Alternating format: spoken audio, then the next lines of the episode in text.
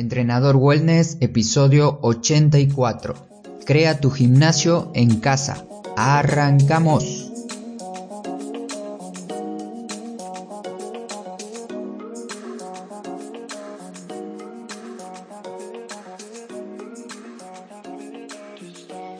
Muy buenas a todos y bienvenidos a otro episodio más de Entrenador Wellness, este podcast donde vas a aprender realmente sobre entrenamiento, alimentación y lo fácil que es generar hábitos saludables para que puedas obtener la vida que de verdad te mereces. En este episodio te quiero hablar de un tema bastante extenso. A medida que lo iba haciendo, iba agregando más y más cosas y hasta que dije, mejor termino aquí porque si no, de este episodio se puede hacer un curso o varias series de capítulos para complementarlo.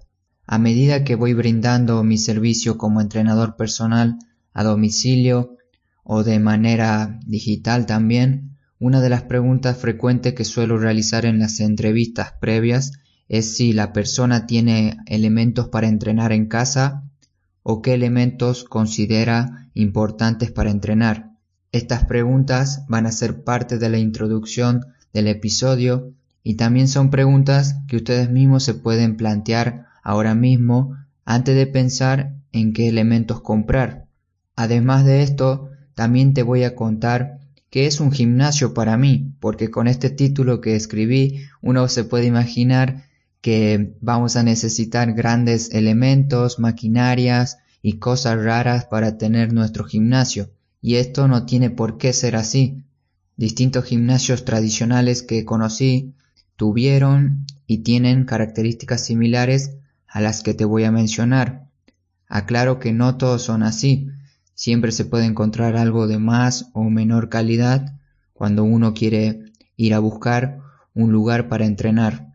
Pero básicamente en un gimnasio podemos encontrar muchas máquinas para hacer cardio, muchas máquinas para levantar peso, muchas barras, discos, pesas por todos lados, un local grande, pero con poco espacio para que te puedas mover dentro de él, con o sin instructor para que guíe a las personas del gimnasio, salas para realizar ejercicios con el peso corporal, salas para realizar clases dirigidas en grupo, otras salas para hacer clases virtuales, duchas, vestuarios, etc. Estas son algunas de las tantas características que uno puede ver en un gimnasio de barrio, un gimnasio tradicional o un gimnasio low cost. Quizás ya conocías esto, pero te lo quería aclarar porque aquí no te voy a explicar cómo armar este tipo de gimnasios. Vamos a crear algo que esté al alcance de todos. Y te diré mi perspectiva sobre un gimnasio. Para mí un gimnasio no es una sala enorme con máquinas y pesas por todos lados. Considero que un gimnasio funcional tiene que tener un tamaño adecuado para trabajar con un grupo reducido de personas o para dar entrenamientos personales uno a uno, siempre con un profesional que guíe las clases y que conozca muy bien a sus alumnos. No se necesita mucho espacio ya que solo va a tener barras paralelas, pesas rusas y alguna que otras bandas y elementos de tamaños más pequeños. La ventaja de estos elementos como las bandas, rodillos y otros elementos más pequeños es que se pueden ordenar más fácilmente en el gimnasio. Más adelante vas a saber cuáles son estos a los que me refiero.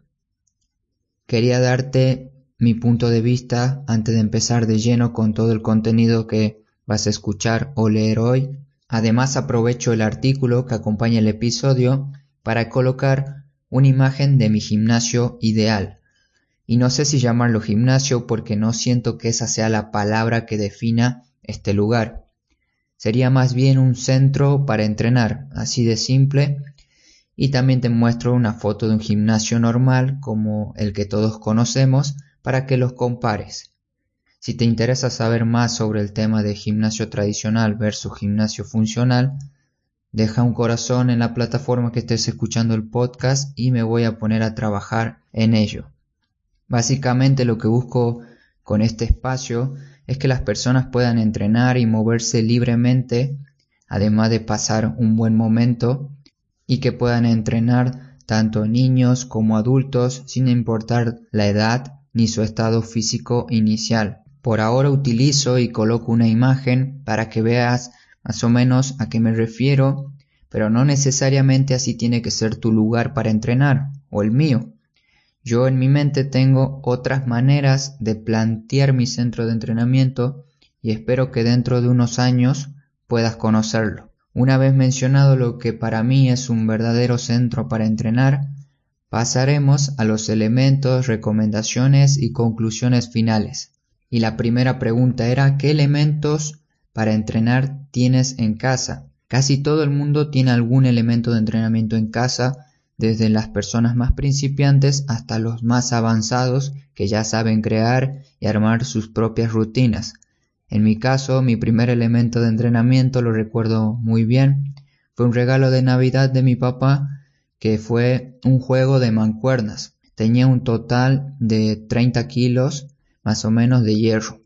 Eso fue hace muchos años atrás y aún lo tienen en la casa y mi familia lo utiliza de vez en cuando me mandan fotos de que están entrenando. Pero veamos qué elementos tenés vos en casa.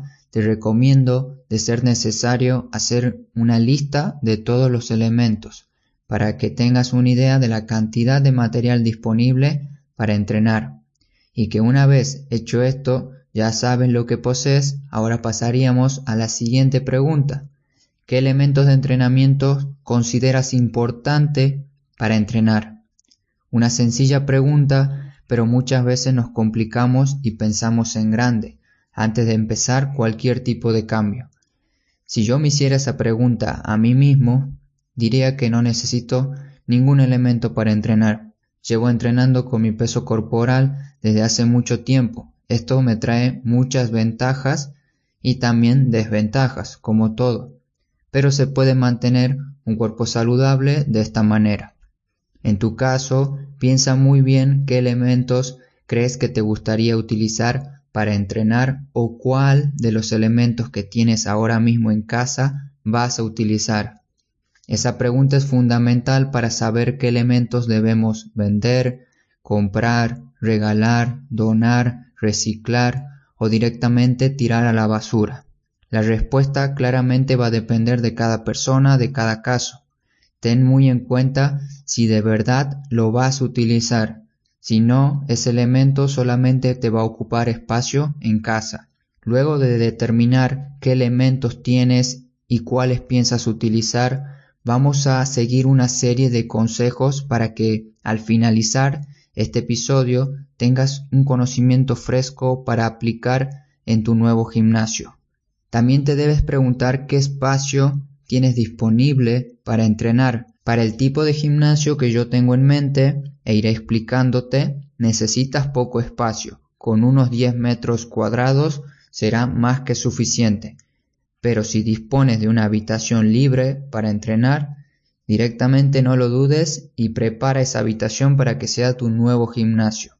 Prioriza un buen espacio para poder realizar distintas acciones y movimientos que vamos a ver más adelante en vez de perder espacio con máquinas grandes como las típicas multiuso, bicicletas estáticas, cintas para correr, etc.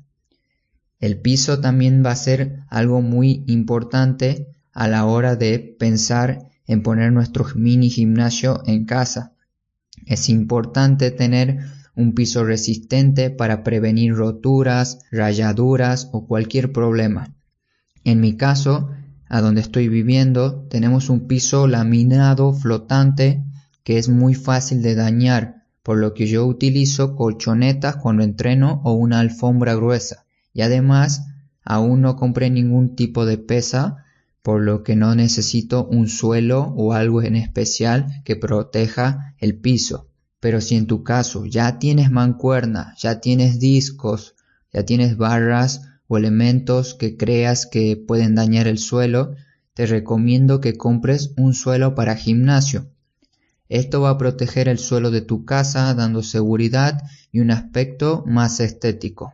Este suelo protector no solo te va a servir para colocar los elementos encima. También aquí puedes realizar estiramientos dinámicos, utilizar un rodillo de espuma, las pelotas de masajes, hacer ejercicios de abdominales, podrás entrenar descalzo también, etc.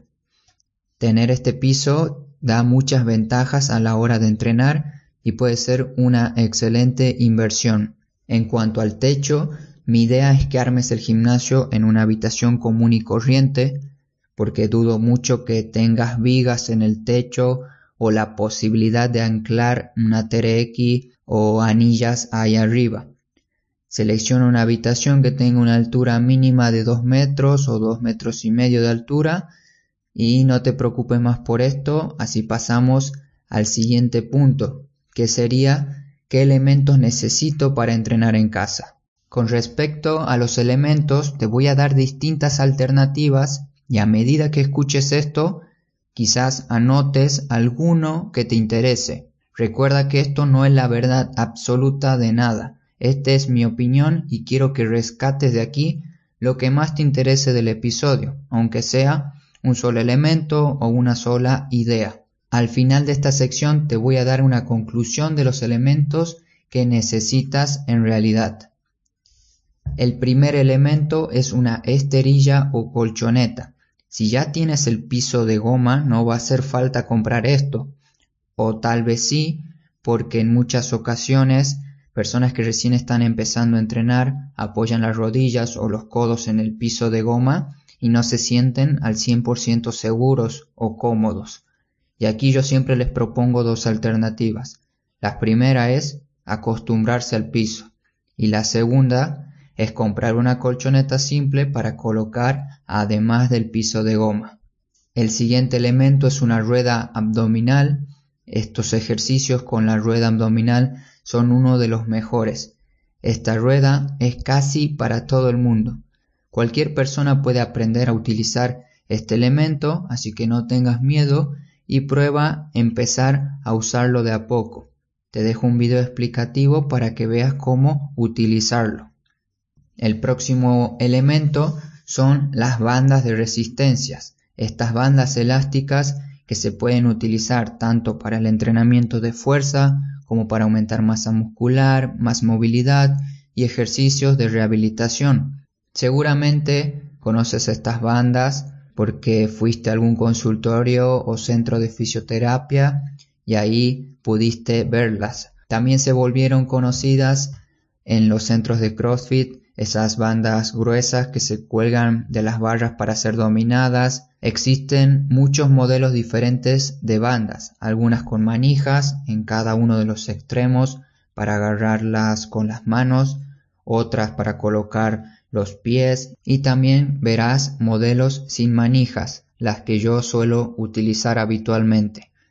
Es preferible mantenernos siempre con el mismo modelo y marca de la banda para poder ir comprando o solamente comprar una o dos tipos de resistencia de esta misma marca. Porque dependiendo la marca que vas a seleccionar, vas a ver que la intensidad de cada una varía según el tamaño y los colores de las bandas. Por eso es preferible elegir solamente un tipo de marca y con eso ya vas viendo qué intensidad tiene la anterior y qué intensidad tiene la que le sigue.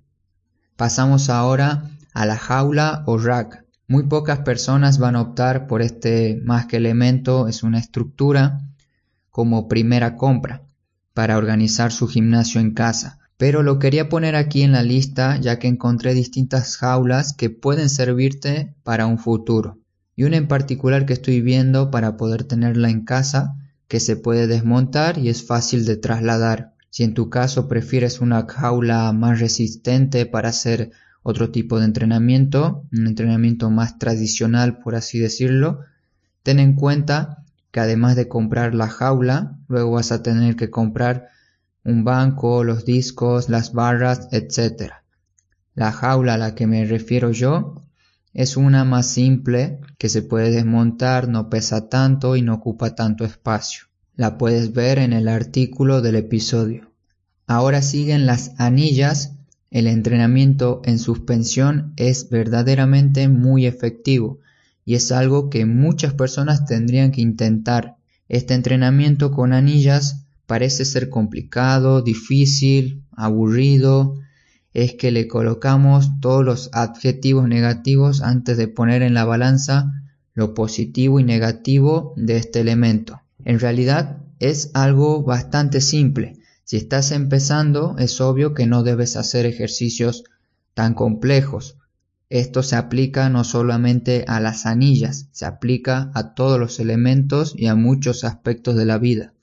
Si cuentas con bastante espacio y tienes un lugar para colocarlas, invertir en unas anillas puede ser un gran cambio positivo en tu vida. Con este elemento puedes entrenar casi todo el cuerpo y podrás dominarlo sin ninguna duda. Es una pieza económica, versátil, que puedes colgar de una barra o de algún sector seguro de tu casa. Eso sí quiero aclararte si vas a ponerte a hacer un entrenamiento con anilla, busca un lugar seguro para colocarlas. Se puede entrenar también tranquilamente sin anillas, pero una vez que empieces a utilizarlas ya vas a ver que se vuelve un elemento imprescindible y además cuando veas que está empezando a salir el sol y dan más ganas de estar fuera de casa, ese será el mejor día para poder salir a entrenar fuera de casa y ahí puedes llevar tus anillas para entrenar en cualquier parque. Continuamos con un elemento similar que sería la TRX. Digo similar porque también se trata de otro tipo de entrenamiento en suspensión, esta vez utilizando el sistema de entrenamiento de TRX. Si te interesa saber más de esto, tienes disponible el episodio 81 de mi podcast para aprender consejos y ejercicios con este elemento. Pasamos rápidamente a la barra para dominadas. Si tener una jaula de entrenamiento en casa te parece exagerado, pero te gustaría practicar tus dominadas, tener una barra en el marco de la puerta puede ser una buena alternativa, tanto para entrenar diariamente como para colgarte en momentos de descanso en tus pausas activas mientras estás trabajando. Esto te va a ayudar a relajar la espalda cada tiempo determinado, te va a poder ayudar a prevenir y disminuir contracturas o molestias en la espalda. Además de ello, podrás colgar también las bandas para aumentar aún más la variedad de ejercicios que puedes hacer. Existen muchos tipos de barras para dominadas. En el artículo te dejo dos alternativas. La que menos confianza me daba al final fue la que más segura era para utilizar. Es una barra sola que se ajusta en el marco de la puerta. Luego tienes otra que es desmontable, la puedes colocar en el marco y además sacarla para hacer otro tipo de ejercicios en el piso. Y como consejo extra, si no tienes barra para dominada, si no quieres comprarla, puedes utilizar el marco de la puerta para intentar colgarte sin realizar mucho esfuerzo, solo tienes que utilizar el marco más resistente de la casa y prueba hacerlo en casa. Durante la semana voy a hacer un video en Instagram para que veas cómo puedo hacer dominadas en el marco de la puerta y te hagas una idea del estiramiento que también puedes hacer sin necesidad de ejecutar tanta fuerza. Ya nos quedan pocos elementos, ahora sigue la sección de unos elementos para darnos un automasaje. Te puedes comprar todos los que encuentres o elegir correctamente uno. Sin dudarlo, te recomiendo un rodillo de espuma o foam roller para que realices ejercicios de automasaje. Practicar estos ejercicios puede que te ayude a relajar los músculos, como también disminuir el dolor muscular después de haber entrenado. También su utilización previa ayuda a que puedas mejorar tu movilidad, así que es un buen elemento para poner dentro de la entrada en calor. Este rodillo que te menciono es el más conocido, aunque existen otros elementos más pequeños para poder darnos un masaje más profundo o puntual de determinadas zonas de nuestro cuerpo. Otras alternativas para poder realizar este automasaje es utilizar pelotas de tenis, hockey, rodillos de madera o bien un stick o bastón para masajes. Utilizar tanto el rodillo como estos elementos después de un día de trabajo intenso, con una sesión de 10 minutos al finalizar tu día, te puede dejar como nuevo para que duermas de la mejor manera, o bien utilizarlo a lo largo del día 2 a 5 minutos. Y dejé lo mejor para el final, llegamos a uno de mis elementos favoritos, y quién sabe también puede volverse tu nueva herramienta para entrenar. Son las pesas rusas o también llamada kettlebells. Las pesas rusas tienen una larga historia, no es un elemento moderno ni actual, pero eso acá no nos interesa, nos importa que sea funcional y la pesa rusa cumple con este requisito. Me tomé el atrevimiento de dividirlas en cuatro grupos, ya que muchas empresas diseñan diferentes propuestas para cada público. Pero vas a encontrar típicamente lo siguiente. Pesas rusas de plástico, pesas rusas de hierro fundido, pesas rusas regulables y las pesas rusas de competición. Las más típicas y conocidas son las pesas rusas de hierro fundido, que suelen venir recubiertas de vinilo o un caucho para proteger el material, algo que queda bien pero no estoy tan a favor de ello, y su peso va en relación al tamaño de la pesa. A mayor tamaño, más peso. Mi recomendación es que utilices la pesa rusa tradicional, una pesa negra con buenos acabados, plana por la parte de abajo y listo. Con esa ya tienes una excelente herramienta para trabajar. Te dejo un video explicativo que comparan distintas pesas rusas, bastante claro y muy directo. Como conclusión de los elementos para entrenar en casa, volviendo a las preguntas iniciales, tienes que ver qué sería lo esencial para tu caso y qué sería lo bueno para tener en un futuro. Haz una lista y selecciona lo que prefieras. Voy a hacer mi lista de lo esencial a nivel físico y luego a nivel material, para que en este audio quede lo más claro posible. A nivel físico, lo esencial sería saber movernos y agrego algunas sugerencias más, como caminar, gatear, saltar, tener un buen equilibrio, lanzar, saber respirar, colgarse, estar en cuclillas, levantarse del suelo, entre varios más. Y luego de esto tendrías que conocer y aprender ejercicios básicos, sentadillas, peso muerto, estocadas, dominadas, tracciones o remos, empujes o flexiones de brazos, y de estos ejercicios básicos realizar las distintas variantes de cada uno. Ahora sí, luego de haberte dicho a nivel físico lo que creo que es muy necesario, vamos a hablar de la parte de los materiales, los materiales que te recomiendo. Yo soy como un gran fanático de esto, a mí me encanta mucho probar elementos nuevos para poder recomendar y además para utilizarlos en mi trabajo, aunque últimamente prefiero tener la menor cantidad posible de elementos. Es complicado seleccionar unos elementos en general para todos, ya que cada uno tendrá gustos diferentes, objetivos diferentes y quizás no le guste entrenar con determinado material, por eso la siguiente recomendación es bastante general, pero creo que te va a ayudar mucho. Mis recomendaciones son tener pesas rusas de hierro fundido si eres una mujer, unas pesas entre 6 a 12 o 15 kilos estaría perfecto.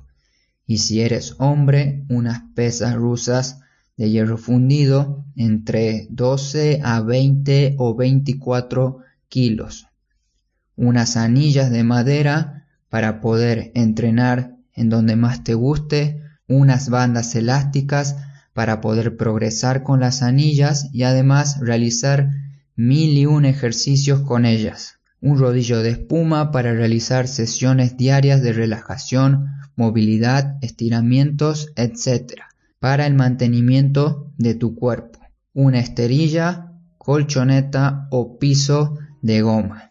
Y con estos elementos que te recomiendo, cualquier persona puede empezar a entrenar en casa, Con esto ya tienes más que un gimnasio en casa. No tienes ninguna excusa para no entrenar y si necesitas un asesoramiento personalizado, puedes consultarme lo que necesites mediante mi consulta gratis disponible en mi web y si te interesa ponerte en marcha con un entrenamiento online, estoy al otro lado de la pantalla listo para poder ayudarte a comenzar.